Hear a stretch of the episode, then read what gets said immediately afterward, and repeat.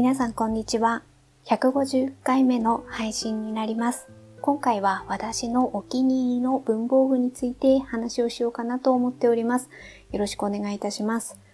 はい。えっ、ー、と、今回はですね、いつもポッドキャストの方で配信をしておりますが、私、あの、文房具の話をするときは、映像の方も同時に撮っております。ですので、もしポッドキャストから聞いていただいている方がいらっしゃいましたら、音声は同じなんですけれども、映像が見たいっていう時は、説明欄に YouTube のリンクを貼っておきます。ですので、YouTube の方から見ていただければ、あの、どの文房具かっていうのが映像で見れるかと思います。あの、お好きな方で見ていただければと思います。はい。で、今回私がお話ししたいなと思った文房具はこちらです。国用さんのスーパーです。はい。えー、現在こっちを今使っております。で、えー、これがなくなった場合にと思い、もう次のノートも私は買っております。はい。えー、確か何色展開かになっておりまして、すいません、そこまで私詳しくはないです。これ多分、なんか出始めて、最初ロフトさんから販売だったような気がして、ああ販売っていうか先行販売だった気がして、なんかその時にすぐ買ったような気がしてます。結構宣伝されていたっていうのと、なんか気になったっていうのと、色が素敵だなって思ったのがあって、あの、だいぶ最初の方に手に入れたような記憶があります。でもその時は、あの、その時の用途と、あその時買って、あの、これのために、あの、これを書くために使おうみたいなことで、あの、買った当時は思うことはあったんですけれども、今現在の使い方はまあ変わっております。はい。まあそれはどういう感じで使ってるかはちょっと後からまた説明をいたします。で、えっ、ー、と、こっちは、あの、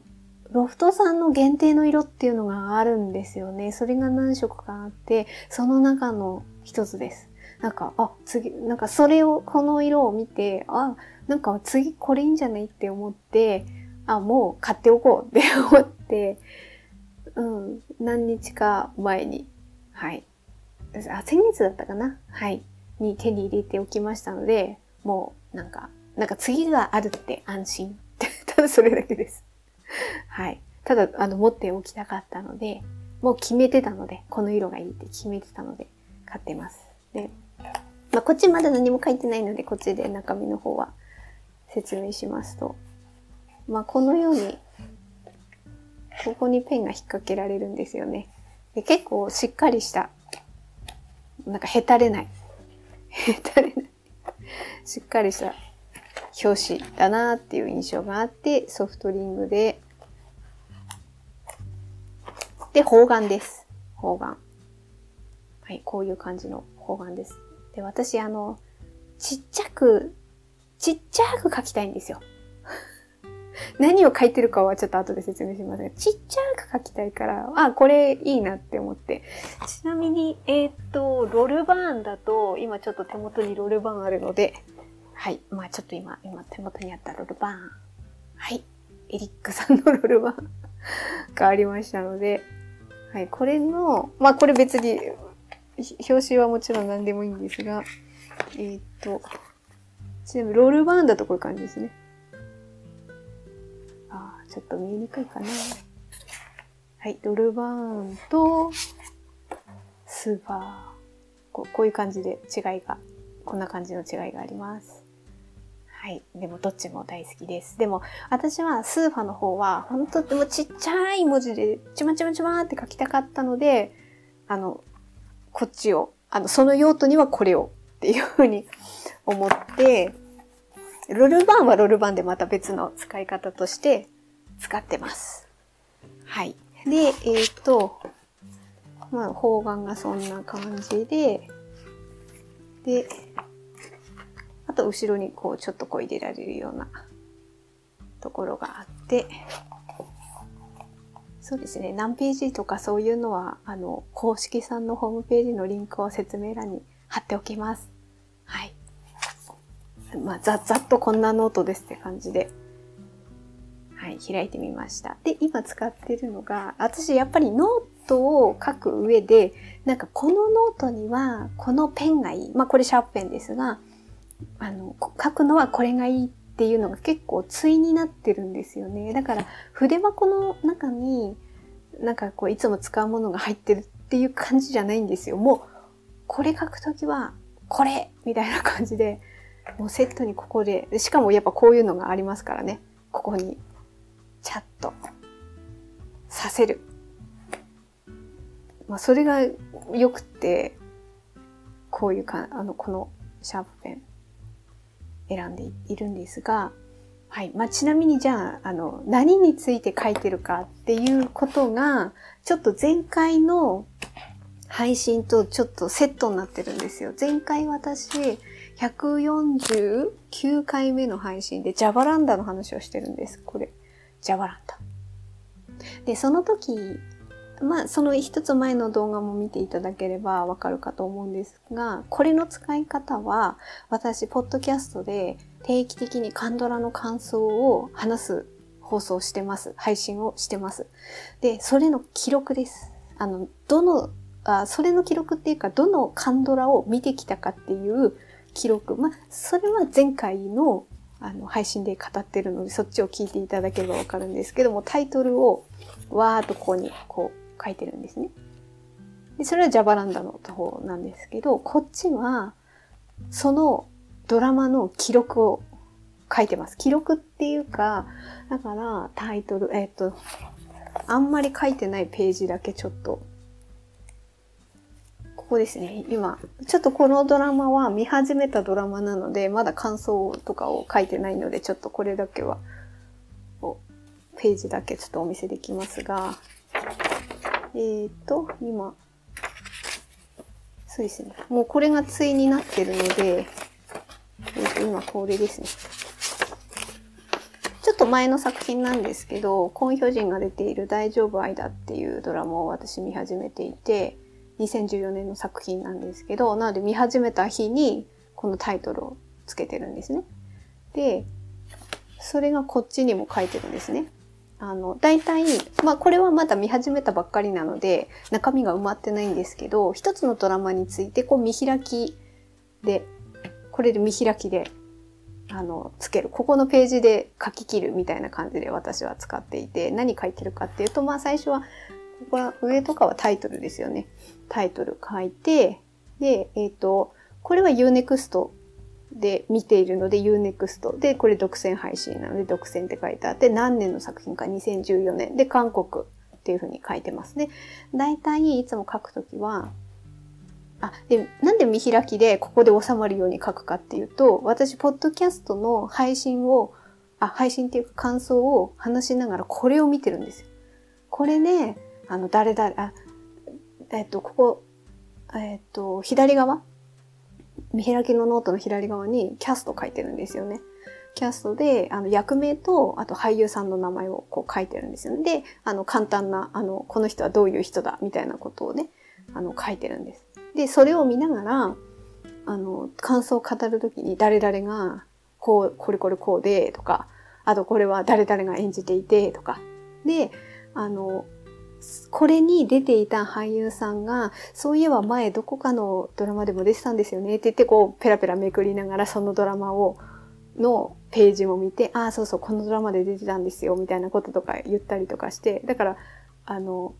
ドラマの感想を語るときはもうこの見開きでこのままで話したいので書いていて、で、たまに他のドラマのこととこう関連づいた話するときはちょっとペラペラめくって話とかするので、なのでたまに私のポッドキャストでドラマの感想を語るときにノートのペラペラめくる音が聞こえてるのはこのノートをペラペラめくって おります。はい。で、これはまだ見始めたばっかり、まだ1話とか2話しか見てないんで、全然まだ書いてないんですけど、大体書いているのは、先ほど言ったように左側に、あの、えっ、ー、と、役名とキャストの名前と、あとそれがどういう属性の人か、属性というか、えっ、ー、と、なんて言うんですかね、あの、どういう職業の人かとか、そういうのを書いてます。で、えっ、ー、と、大体右側のページから、番号を振っていくんです。1話、2話、3話、4話ってだいあの上から振っていて、ここに何書くかっていうと、簡単ななんかシーンを書いたり、印象に残ったシーンとか、あと、なんか気になったこととか、あと、あ、この第何話で、この人とこの人は実は過去で出会ってたんだ。そのシーンは第何話とか、そういうことをこっちの右側のページに書いていってます。そうすると、後からポッドキャストで、なんかこう印象に残ったシーンのことを話をするときに、あ、それは何話の何、どこどこのシーンでとかっていうの、これを見ながら話ができるんですよね。なので、こう、見開きにしてるんですね。で、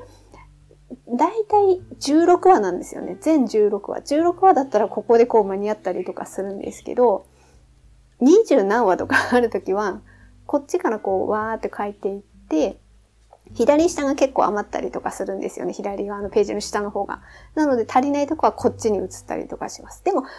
毎回こんなびっちりは書かないですね。結構スカスカではあります。で、あの左側のページの空いてるところに、ポッドキャストでこれを話そうみたいなことをここにメモしたりします。例えば、一番印象に残ったシーンは何話のどこどこの誰々の何したシーンだとか、なんかそれをちょっとこう、あ、このシーンのことポッドキャストで話そうって思った時はこのあたりに書いていて、それを見ながら、なんか話の話す順番を組み立てたりとかしてるメモに使ってたりします。あと、あの、第何回目のポッドキャストの配信かとか、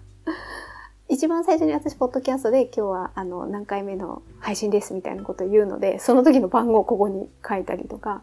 してます。なので、これを、だからこれとポッドキャストの相性がいいというか、ついで、あの、あのセットであの使ってるような感じです。で、過去のドラマで言ったりすると、あの、時代物のドラマってありますよね。過去のドラマ。あれの時は、なんかその時代背景も書いたりとかします。その、それも左のページの空いてるとこに書いたりします。前私あの、ノクドゥーデンっていう時代物のドラマを見た時に、あれは1600年前半の話なんですよね。だから、えっ、ー、と、誰々、誰々王が1600何年から何年に即位してとか、そ、そんな、あの時代の、ちょっと歴史的な、あのメモ、簡単なメモも書いたりします。だから、ね、多分一番時代物のドラマの時が一番、なんかそういう時代背景も書いたりとかするので、このページを、見開きのページを結構びっちり書いたり、あの、しております。はい。で、えっ、ー、と、書くときは、さっきも言ったように、この、ノートとペンを対にしたいので、もう大体このノートを書くときはこのペンって決まってるんですよね。で、それがこの0.3のオレンズですね。で、あんまりこれパッと見て見られたくないんですよね。あの、な、なんて言うんですかね。黒いくっきりはっきりのペンで書いちゃって、なんか私がちょっとこう開いてポンとかって置いてたりとかすると、なんか家族とかに見られたら、結構はっきりくっきりのペンで書いてたらちょっと嫌だなっていうなんとなく自意識もあるので、あの、シャーペンでもうこちゃこちゃ、だから、あの、なんだ、さっき、あの、方眼の話をしたときに、細かくびっちり書きたいっていうのはそういう理由です。あんまりしっかり読まれたくないなっていうふうに自分で思っていて、だから細かい字でシャープペンで書いていて、で、しかもそのシャープペンは0.3っていう。で、0.3のシャープペンって私他にもあるんですよね。これオレンズでしょ？あとクルトが。クルトが。で、これモノグラフ。これ0.3。で、やっぱ一番は、間違った時にすぐ消せるモノグラフは好きなんですよ。で、しかもこの、まあ、シャープペンって何でも消しゴムついてますけど、もう、安定の消しゴムじゃないですか、やっぱり。これだけがっつり消しゴムがあるのはやっぱモノグラフだから。でもなんか、このノートとセットでしておくには、やっぱちょっとで、ちょっと難しいんですよね。ここにこれ挟むとちょっと難しいんですよね。やっぱりこう、モノグラフのこの引っ掛ける位置自体がやっぱ他のシャープペンとは違うので、やっぱちょっと収まりが悪いっていう。そういうのも気になりますね。私は。で、やっぱ0.3だとどうしても私多分ちょっと筆圧が強いんだと思います。折れやすいんですよね。で、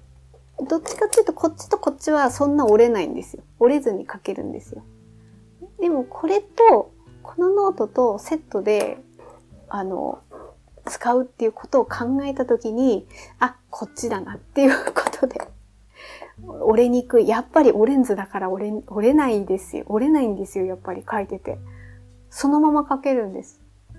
で、なおかつ、ここの、やっぱこっちよりも、やっぱちょっとこう、シュッとしてて収まりがいい。で、こう置いたときに、やっぱこうセットで置いてたときに、うん、やっぱ馴染むんですよね。あ、もう私がたまたまね、こう持ってたのがこれらだったので、その中で言ったら、オレンズのこれが一番収まりがいいし、こう次にね、移ってこっちになった時もこれでね、こっちになったとしても、もうそれはそれでまたストレスなく、ね、これもこれでいいなぁなんて思いながら、はい。なんかこういう文法、何を使うかもそうですけど、これとこれをセットで使うとなんか自分もご機嫌に過ごせるみたいなのっていうのが私はあったりするので、こういう組み合わせも結構気になったりしております。はい。ということで今回は、えっ、と、私のお気に入りの文房具ということで、このスーファのノート、このスーファのノートについてと、あと、どういう使い方をしているのか、何を書いてるのか、みたいなお話をいたしました。はい。では、本日のポッドキャストは以上となります。最後まで聞いていただいてありがとうございました。程よい一日をお過ごしください。スノーでした。